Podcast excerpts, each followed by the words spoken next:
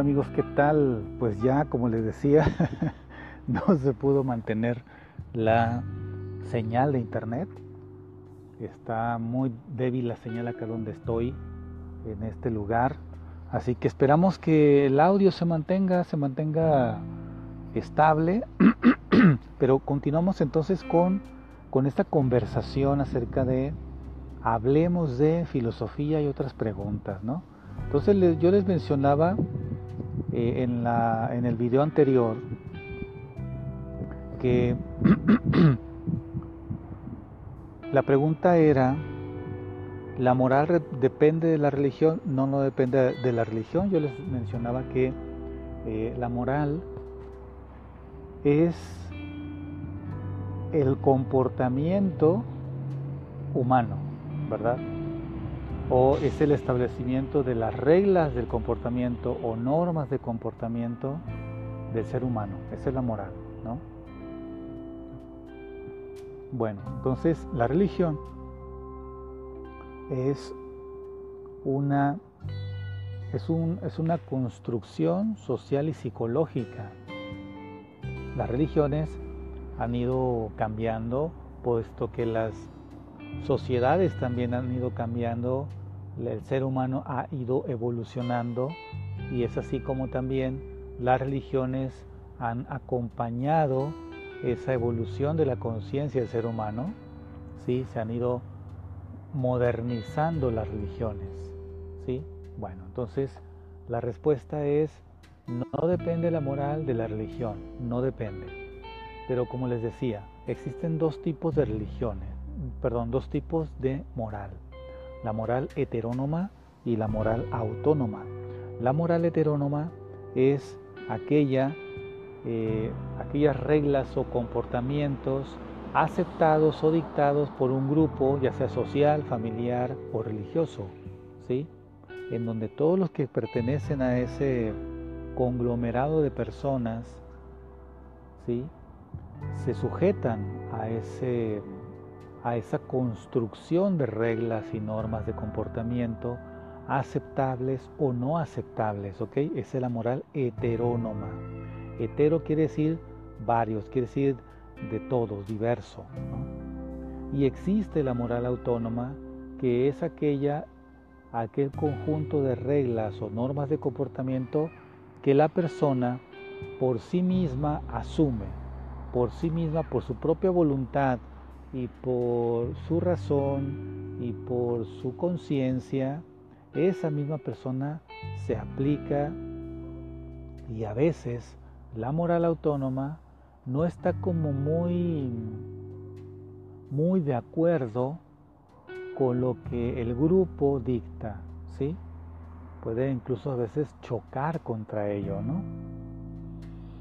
Bueno, entonces va a depender del grado de desarrollo que tenga una persona, que es conforme la persona va eh, dándose cuenta y va aumentando su libertad, su libre albedrío y su responsabilidad sobre sí mismo, el que va la persona liberándose de lo heterónomo para convertirse en un ser más autónomo.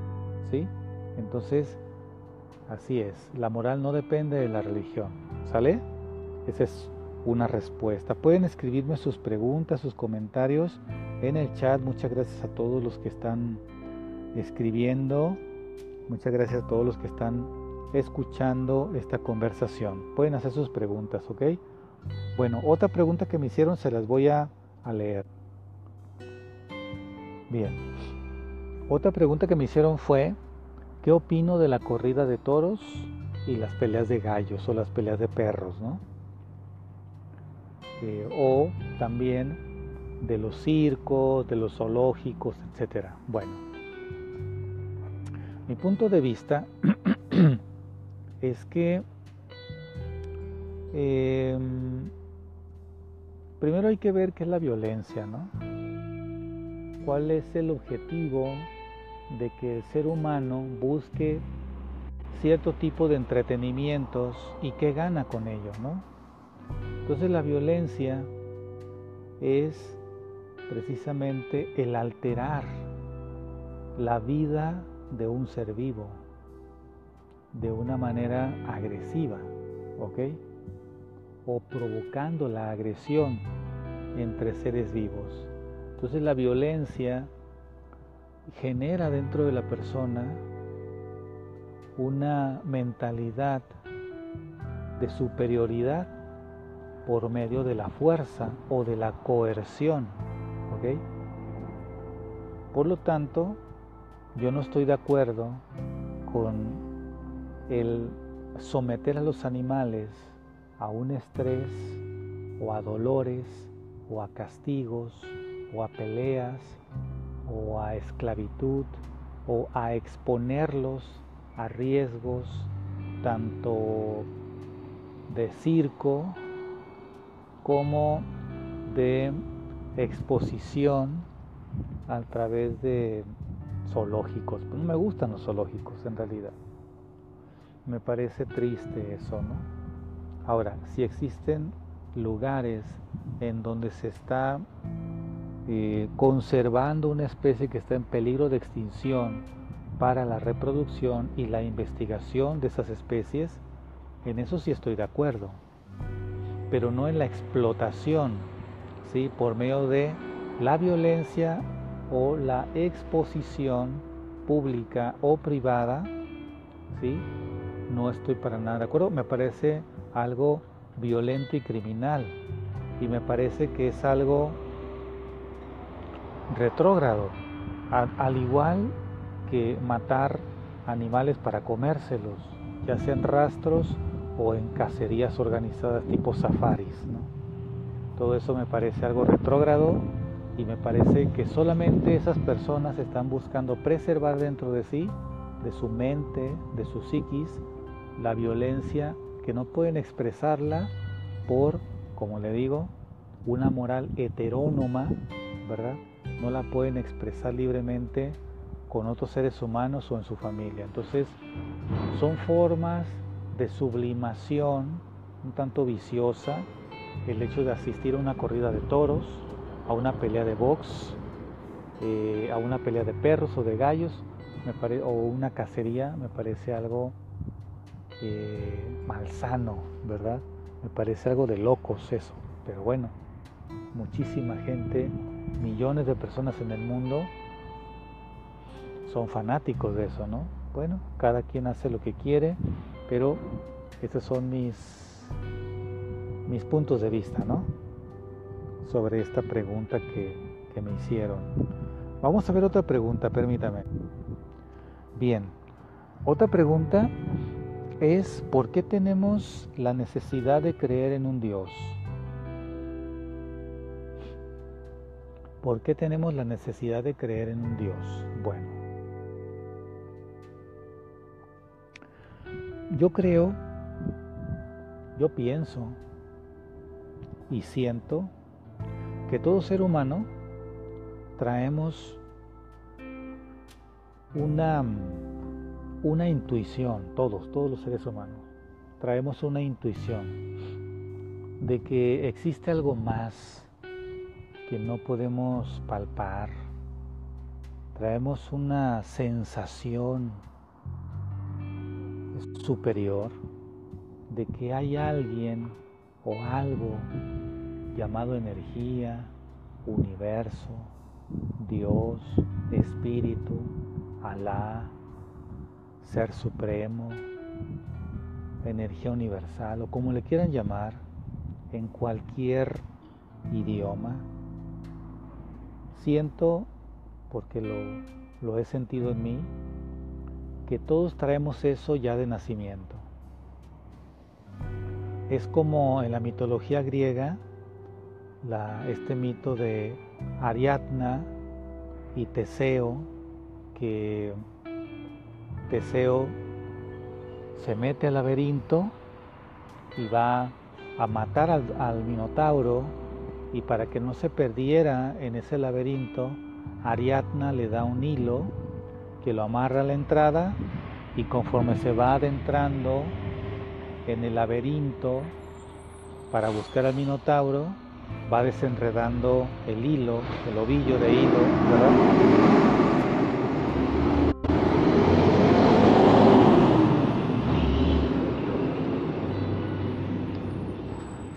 Bueno, después de esta interrupción, de este tremendo ruido que un camión de la Coca-Cola pasó a 20 metros de donde estoy, eh, a un lado de este parque, continúo, ¿no? Bueno, entonces Teseo, este héroe mitológico, entra al laberinto para matar a Minotauro para no perderse y para regresar, salir del laberinto, pues va siguiendo este hilo, ¿verdad? Bueno, este hilo es la intuición, ¿verdad? Es algo que se trae y que a todo ser humano nos permite tener una esperanza, una esperanza de, de encuentro a Dios. En algún momento vamos a ir a ese encuentro con esa parte superior, suprema, universal, que intuimos que existe. Y conforme la conciencia se va desarrollando a través de la aplicación de virtudes, del fortalecimiento de las virtudes en la vida cotidiana, vamos a verlo cada vez más claro. Vamos a ver la luz cada vez más clara, ¿no? Y vamos a sentirnos más unidos con este ser superior que está en todas partes, ¿no? Bueno, entonces esa necesidad que traemos los seres humanos es innata. No emerge del cuerpo, emerge de algo más interno. ¿sí? Es algo que viene de la propia individualidad que traemos. Ahí está esa necesidad. Y sí, es una necesidad fundamental para todo ser humano, por supuesto. Esta es mi respuesta para quien preguntó. Saludos a todos, muchas gracias. Pueden escribir aquí sus sus comentarios. Dice Teresa Mérida, hola, hola Guillermo, bonita tarde, Dios nos acompañe y nos bendiga. Exactamente así es, Teresa. Muchas gracias por sus comentarios. Pueden hacer los, los comentarios aquí abajo. Preguntas, pregunta o comenta lo que estamos hablando. ¿Sí? Muy bien, muchas gracias a todos. Voy a leer otra pregunta, permítame. Bien, ya estoy de regreso. Alguien preguntó, ¿es mejor recibir una injusticia que cometerla? Bueno, es una pregunta buena. Es mejor dar que recibir. Es mejor dar que recibir, ¿no? Porque al dar se recibe inmediatamente, puesto que somos somos merecedores de eso que damos. O sea, por ejemplo, si damos agresión y odio, pues eso inmediatamente lo estamos recibiendo, ya que en el momento en que pensamos en agresión y en el odio, ya hay una modificación en la química sanguínea y en la parte eh, electrodinámica del cerebro y sentimos el influjo inmediatamente de, ese, de esa negatividad. Entonces, es mejor ser correcto, ¿verdad? Como te digo, es mejor que tú des justicia, es mejor que tú des bondad, es mejor que des siempre el bien, ¿ok? Bueno, ahora. ¿Y qué es lo mejor? ¿Qué es lo mejor? Recibir el bien de los demás, nada más. Si el otro no actúa bien, eso no lo recibas. ¿Sí? No recibas el mal de los demás, solamente recibe el bien de los demás. Si esa persona de 10 acciones hacia ti, 9 son negativas, no las reciba las 9 pero una es buena, esa sí recíbela. Y siéntete feliz por ello, ¿no? Las cosas negativas, sé indiferente a eso. No te conectes con eso, no enganches con eso. ¿Sí? Esa será mi respuesta. Entonces, sí es mejor dar el bien siempre y sí es mejor recibir siempre el bien de los demás. El mal, no, descártalo. Es más, ni siquiera te fijes en eso, ni siquiera te fijes en eso. Te voy a poner un ejemplo, me pasó ayer. Ayer fui a una consulta médica en un hospital público, ¿ok? Nos citaron a muchos a las 2 de la tarde. Así es el sistema aquí, ¿no? Ahí estábamos, creo que 15 personas a las 2 de la tarde, listos. Dieron las 3 de la tarde y no pasábamos nadie a consulta, ¿verdad? Con, con los doctores. Al final sale un médico a las 3.15 de la tarde y, y, bueno, pasó una señora antes que yo, luego pasé yo y el doctor estaba pues no estaba muy agradable en el trato, ¿no? no estaba muy agradable en el trato. Entonces me recibió y me dice, eh, ¿a qué viene? ¿A qué viene así, no? Digo, no, bueno, pues vengo por esta cosa que tengo aquí. Ah, muy bien. siéntese. Y ya me senté. Me dice, ¿a qué hora lo citaron? No, pues a las dos. No, yo no consulto a las dos, yo consulto a las cuatro. Y yo, no, pues no sé. Me dice, ¿quién lo citó?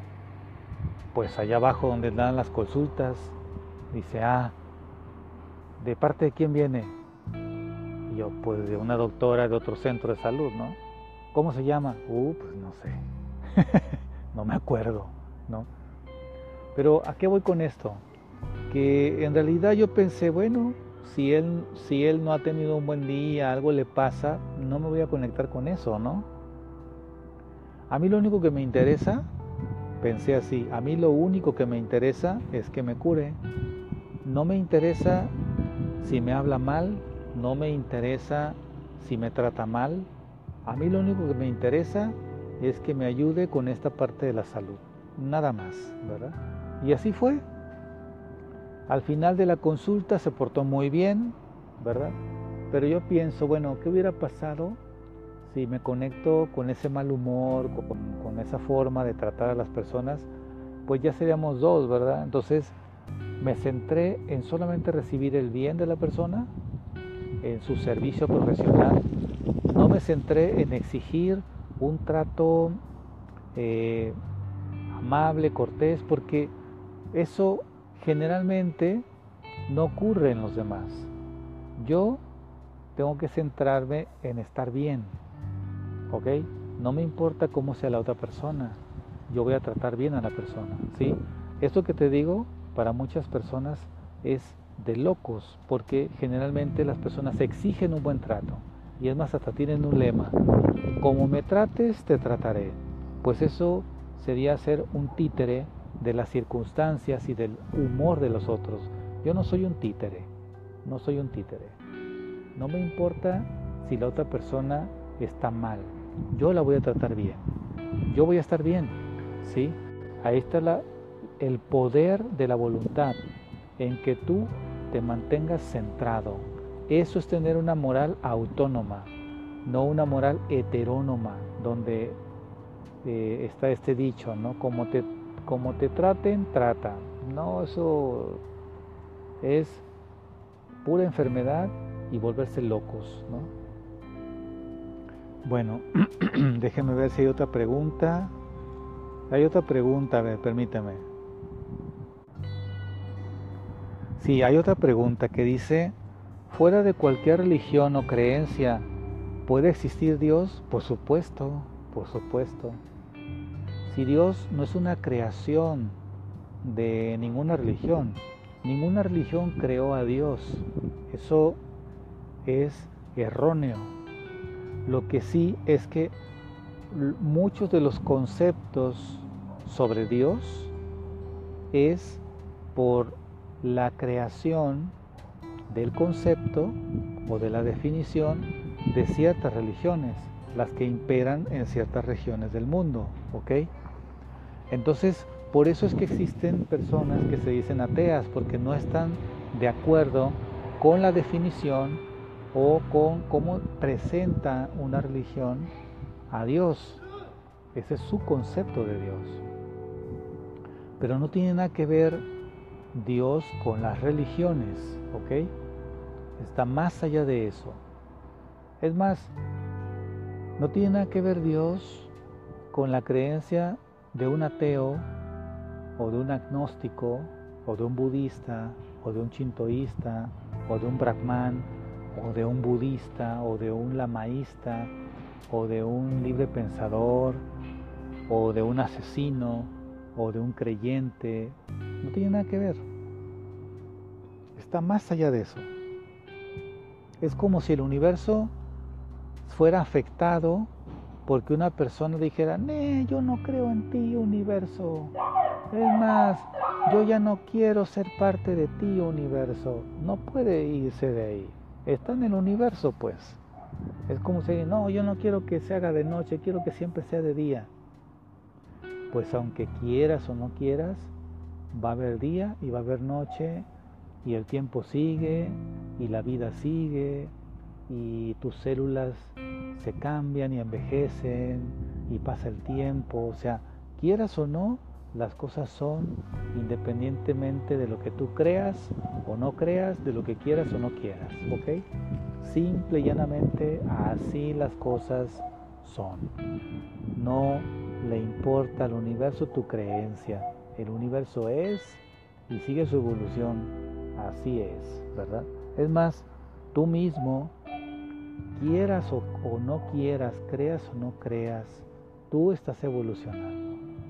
Aunque digas, no, yo no creo en la evolución, yo no creo esas cosas, a mí no, no me hablen de esas cosas. Bueno, estás evolucionando. Así es, ¿verdad? Punto, se acabó. Otra pregunta, déjenme ver. Esto está muy buena.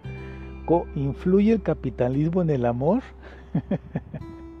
¿Influye el capitalismo en el amor?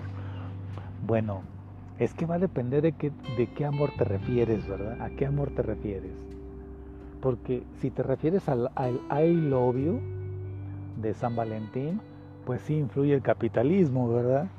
Eh, no solamente el capitalismo, sino la economía de cada persona, ¿no? Porque si el amor el concepto de amor de esa persona es tanto más cuánto, es decir, tanto te regalo, tanto me tienes que dar, pues ahí es, un, es una mentalidad mercantilista, explotadora, así se le llama, ¿no? El mercantilismo explotador es la manipulación del otro a través de objetos materiales u sentimentales, ¿verdad? Entonces es una explotación. Entonces el concepto de amor de esa persona pues está muy, está muy sujeto, como te digo, a, la creencia heterónoma, es decir, a las creencias sociales, a los valores materiales de la sociedad y pues ahí es puro sufrir, ¿verdad? Y es una inestabilidad constante, es una angustia constante, ¿verdad?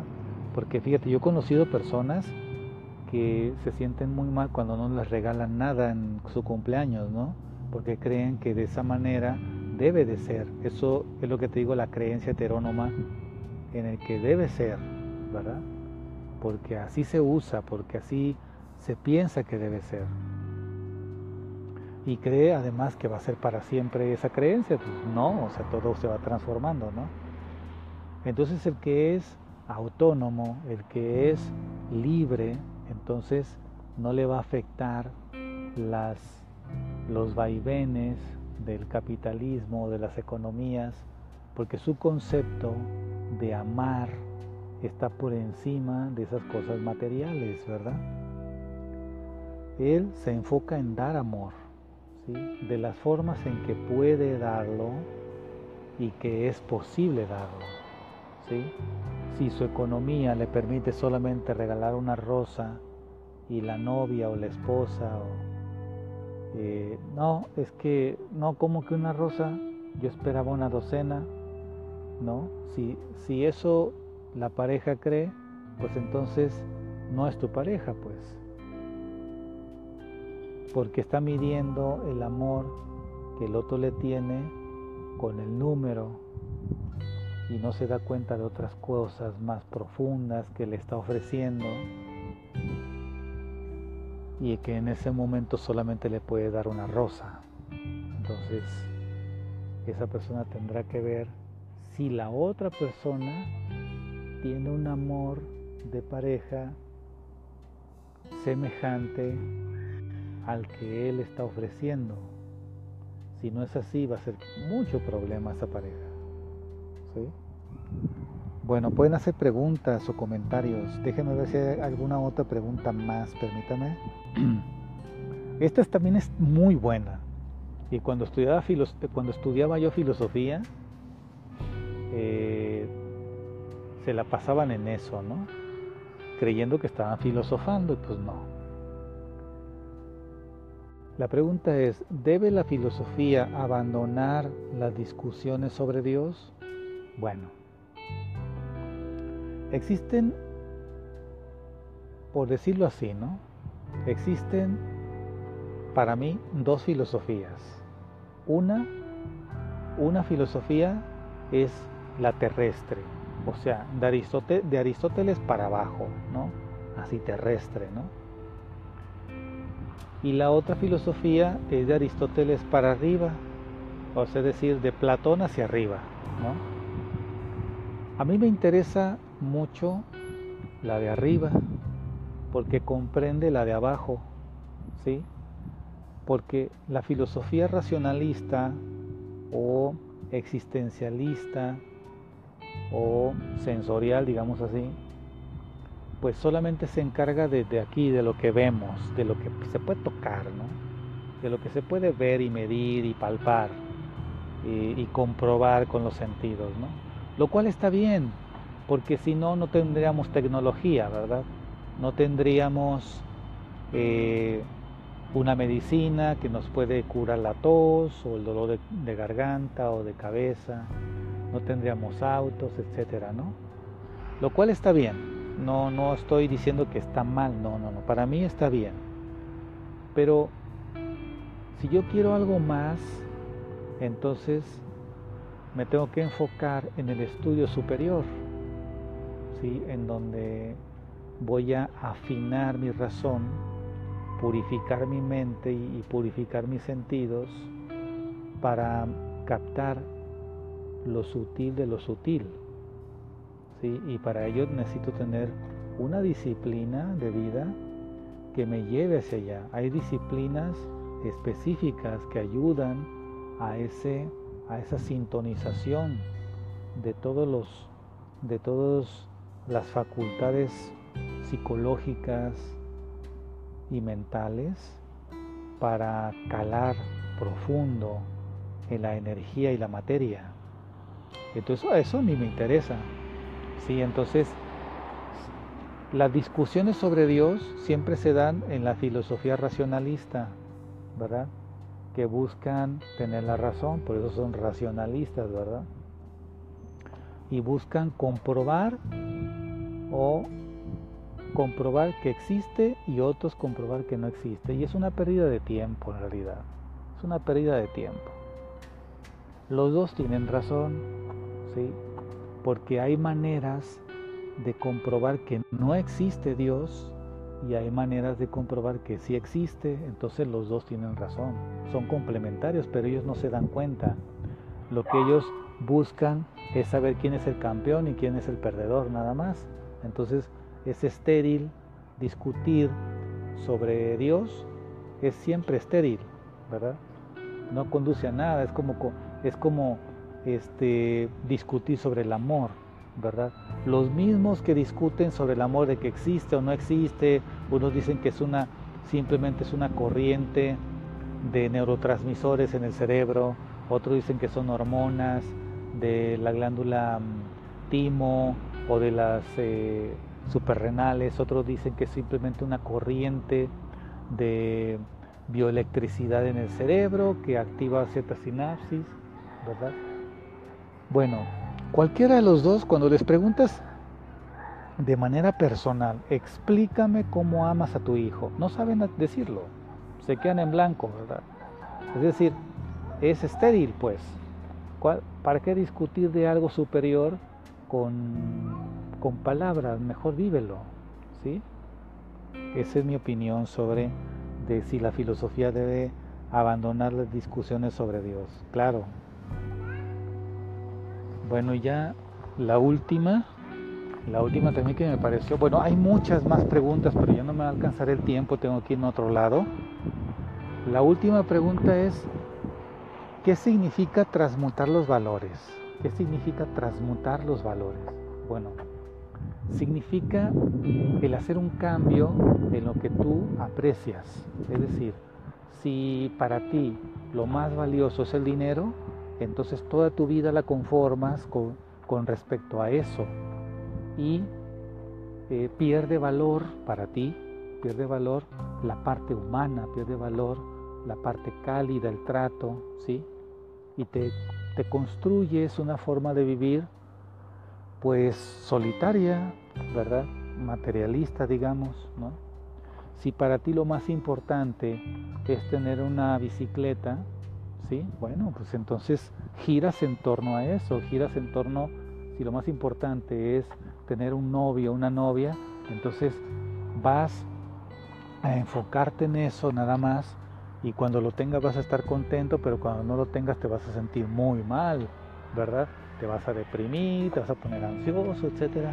¿Por qué? Porque tu sistema de valores este, está, está enfocado en satisfacer una necesidad como esta que te estoy comentando, que tú mismo te lo formas, ¿no? Entonces la transmutación del valor es poner el peso en algo nuevo, poner el peso en algo que te dé tranquilidad. Para mí sería así, ¿verdad? Que me dé tranquilidad y felicidad, que me haga sentir pleno, ¿sí?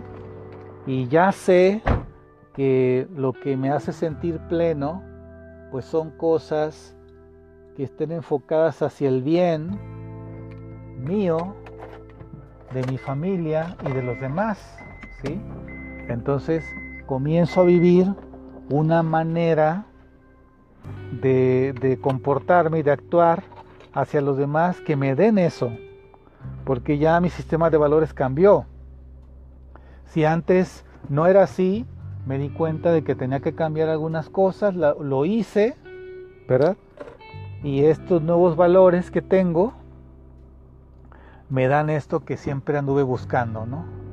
Entonces, sí es muy importante la la transmutación de los valores, pero debe de ser por voluntad propia, porque tú quieres eso, porque aceptas vivir así, aceptas tener una, una renovación en tu, en tu vida, lo aceptas y lo vives y sigues adelante, ¿no?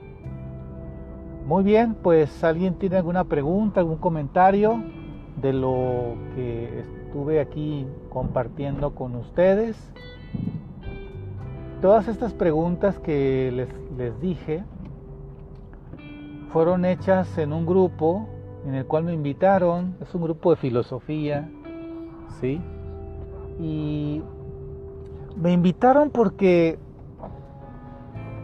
alguien quería que yo me metiera en una discusión con los que hay personas que son muy influyentes en algunos grupos son muy hábiles también para escribir y sí, pero la verdad a mí no me gusta la discusión, no me gusta así como tratar de convencer a personas porque cada quien, cada uno tenemos nuestras experiencias muy particulares y yo solamente comparto mi experiencia, pero no trato ni quiero jamás imponer mi experiencia al otro.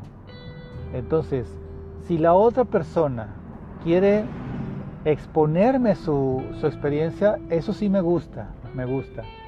Pero que trate de imponer su experiencia a que yo le dé like y que, o sea, que me trate de convencer de que él está bien y, y además no le interesa escuchar las experiencias de los demás, no le interesa, entonces esa no es una conversación fructífera, si le interesara a esa persona, le interesara escuchar a los demás,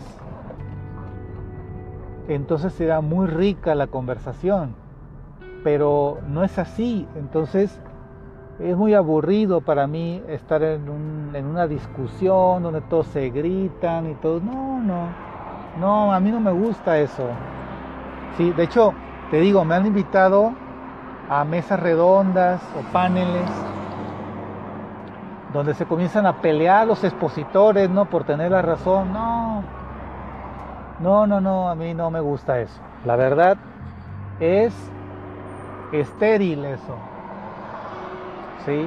Buscar campeones, ganadores, no tiene caso porque pues cada quien ve las cosas desde su manera, ¿no?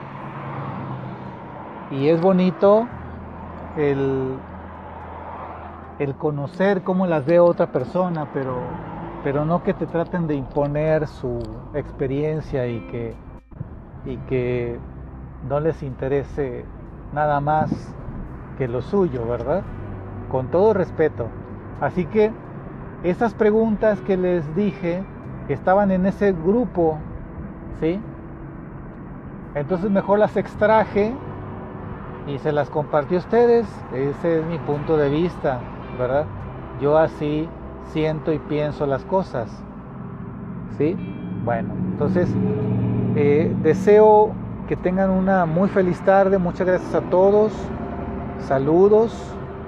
Muchas gracias a todos. Si tienen alguna pregunta o comentario, lo pueden dejar aquí en el chat y con todo gusto eh, tomo sus preguntas para unas siguientes conversaciones. ¿Qué les parece? ¿Sí?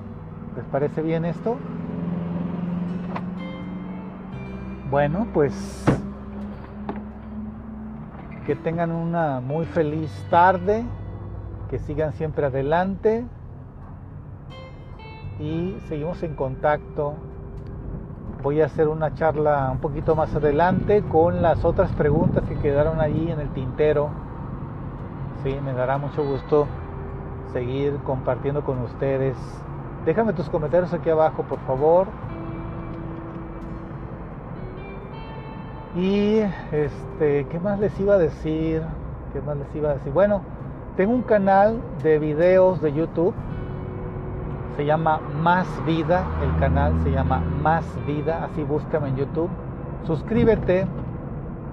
Suscríbete al canal. Si ya estás suscrito pero no le has dado a la campanita de avisos, entonces cuando yo suba un, un video no te va a llegar la notificación, tienes que darle clic a una campanita que está ahí en YouTube de avisos.